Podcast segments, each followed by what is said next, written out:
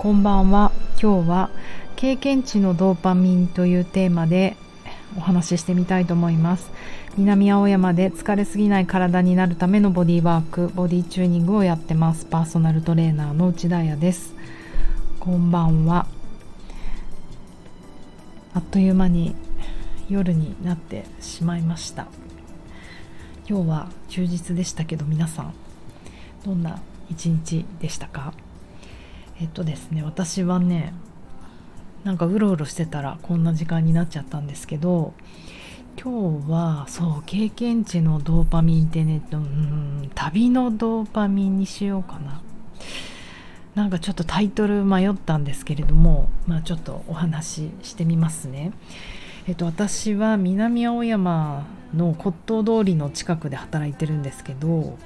えっとまあ週に1回2週間に1回ぐらいランチに行くレストランが近くにあるんですよ。も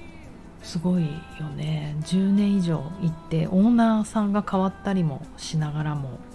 行ってるのでなんとなく仲良しなんですけどオーナーの方とも。で1年ぐらい前かな。あのてでもねそうね。店員のあのサーブしてくれる女の子に若い女の子が数人働いてたりするんですけど突然話しかけられてすごい可愛くてキラキラしててあの綺麗な子なんですけど「何やってるんですか?」って聞かれてえっと思ってあのえランチランチランチ食べてる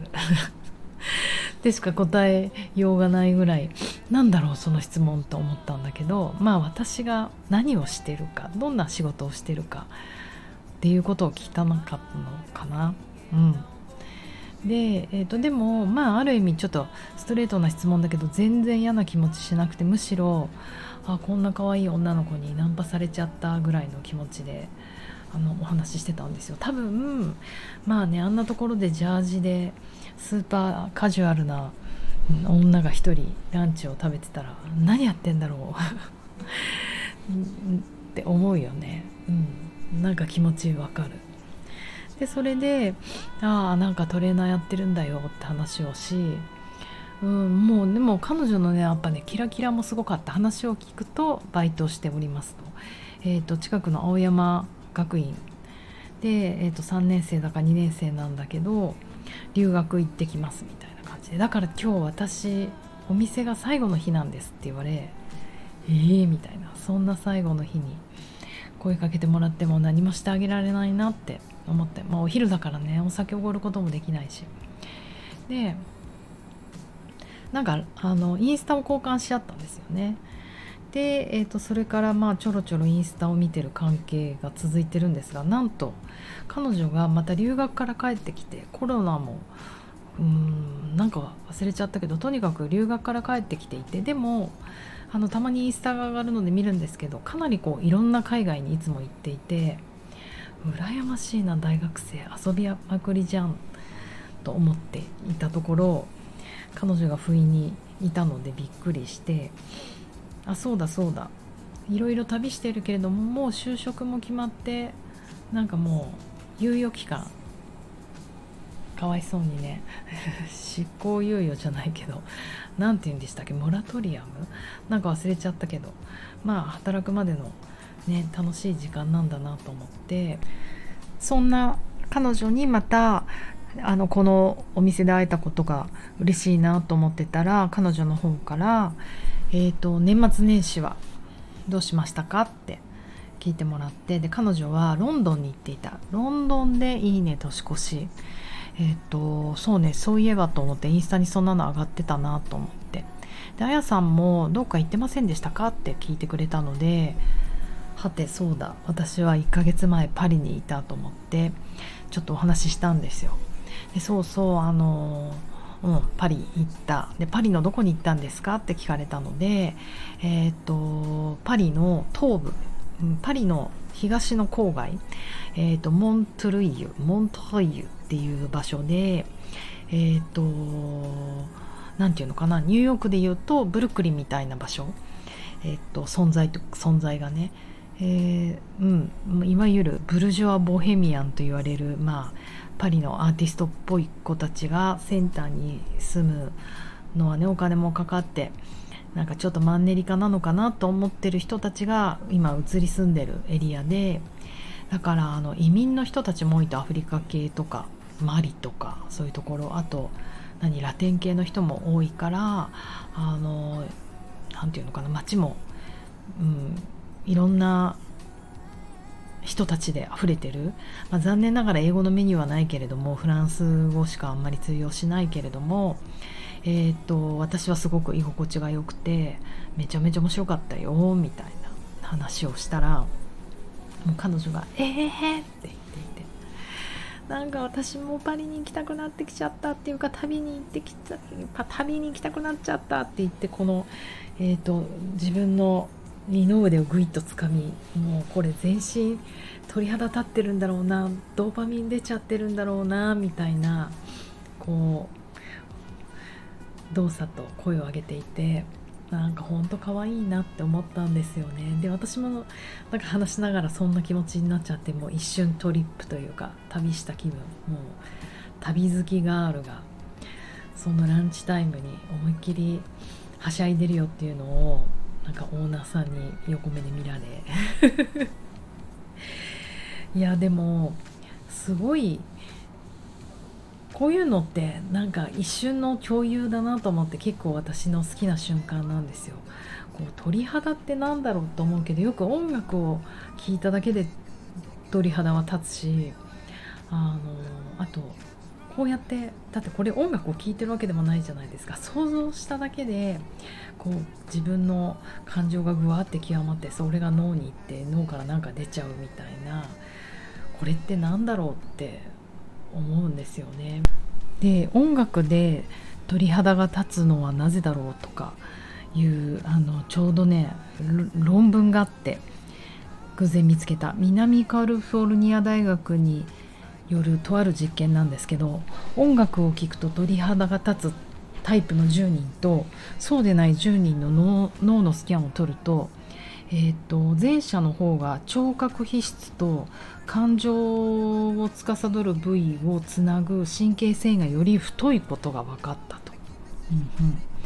どういうことかっていうと脳の聞くエリアと感動するエリアがよくつながってるってことなんですってね。あとまあそれがね聴覚と近くにあるってことなんだよね。でこの鳥肌が立つグループは脳の前頭前皮質が、えーと、後者に比べて発達していると。さらにそうこれいいのは前頭前室の領域が大きい人ほどストレスから身を守る楽観的な考え方ができる。からいいことなんですよ。そうそう。それでね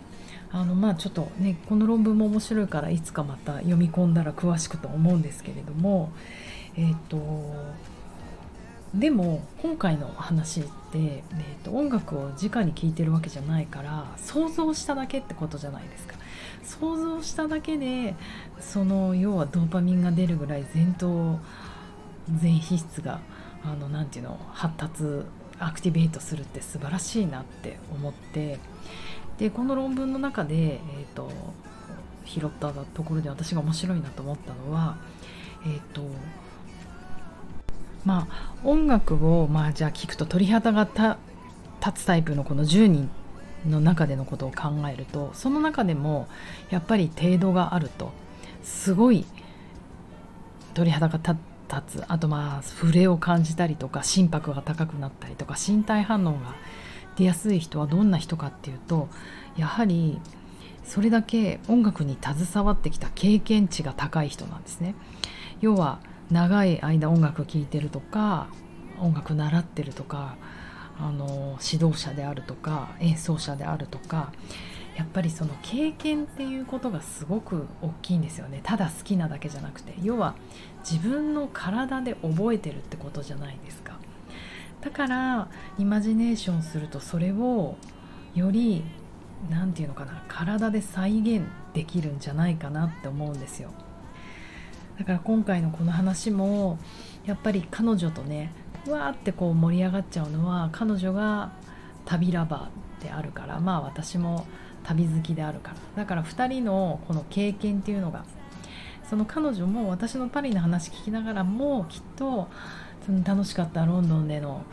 あの思い出かっこいい男の子とデートしたことかもしれないし一緒にスキー滑ったことかもしれないしなんかレストランなのかなんか分かんないけど。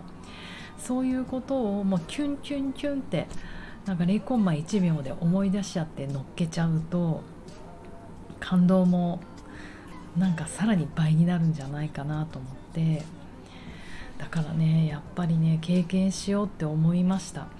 なんか何でもね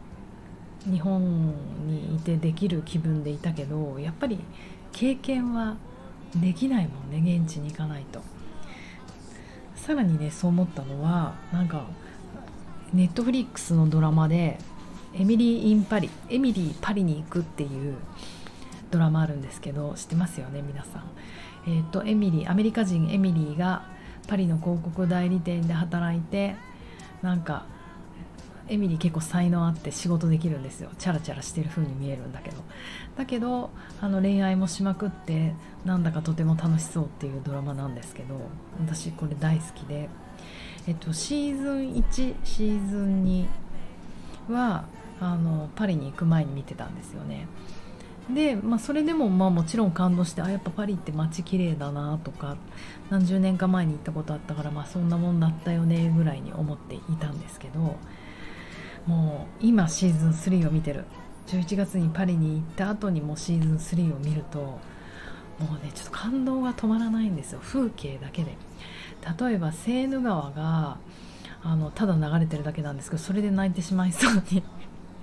なるっていうか危ない。あの映像でも何て言うんですかこう早回しをして朝からずっとカメラ定点観察で置いといてバーッと早回しする朝日がセーヌ川から登ってって夕方になって降りてって夜になったらあのセーヌ川沿いのライトがついてルーブル美術館のライトがついてそしてなんだっけあれエッフェル塔のライトがチロチロするっていうそんな20秒ぐらいのバババババババっていう映像を見ててもあーなんかこれ知ってると思って本当泣いちゃいそうになるんですよ。それこそグースバンプ鳥肌が立ちまくるというかあのオルセイ美術館とかも出て今回もね出てくるんだけどああなんか私オルセイで父ちゃんと父ちゃんっていうお友達とあのーもう焦っちゃってそれぞれアートを堪能する時間がもうあまりにもない。別行動しよう。でも帰りは一緒に帰ろうってなったからあのオルセイですごい有名な作者忘れちゃったんですけど女性性器をこう全開にしてる絵があるんですけど全開っていうかそれをあのスケッチしてる。もうここしかないよねと思ってここで待ち合わせねって言ったこととかも思い出しちゃう。全然オルセイ美術館のの入り口のシーンだけなんだけどもう本当に記憶って0.01秒でいろんなことを思い出せるんだなと思うと楽しくて楽しくてなんか本当ドラマが2倍あ2倍どころじゃない10倍楽しくなりますよね。うんだからやっぱり今年も今年はいろいろ経験しようと思いました。それはやっぱりあの今後のね自分の人生の宝になるなと思うんですよ。たとえ自分の体が動かなくなってもたとえなんかねあのその好きだったことができなくなったとしてもこのイマジネーションだけで経験さえしてれば体でさえ覚えていればそれが楽しめるってすごい老後の楽しみだなって思って。なんか暗い。えーと、だけどもうあの何ていうの若者もそうだなと思った。あのりなちゃん？りなちゃんっていうんだけどその